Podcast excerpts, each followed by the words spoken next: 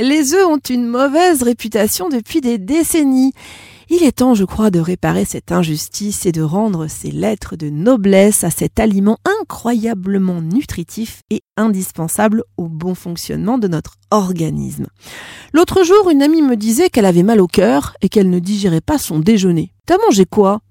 Deux œufs au plat, je le savais, j'aurais pas dû. Ma mère m'a toujours dit que c'était gras les œufs et en plus c'est bourré de cholestérol.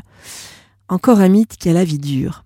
Alors voilà, l'œuf contient effectivement du cholestérol, mais il ne saurait en aucun cas être tenu pour seul responsable d'un taux élevé. Un œuf contient environ 3% d'acide gras saturé. Si votre alimentation est équilibrée et votre apport en graisse animale raisonnable, l'œuf reste un aliment sain à déguster matin, midi ou soir. Il renferme des protéines et des acides aminés essentiels que le corps ne fabrique pas. C'est dans le jaune que les lipides sont davantage concentrés, 30 grammes pour 100 grammes de jaune. C'est pourquoi il est recommandé de consommer des œufs de poule nourris aux graines de lin, plus riches en oméga 3.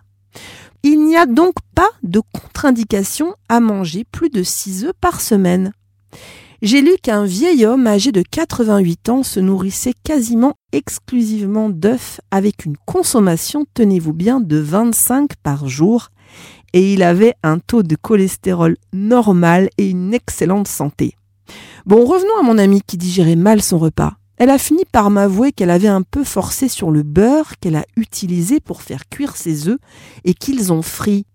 Or, chacun sait que la friture, quelle qu'elle soit, est mauvaise pour le foie. C'est QFD. L'œuf n'était donc pas en cause.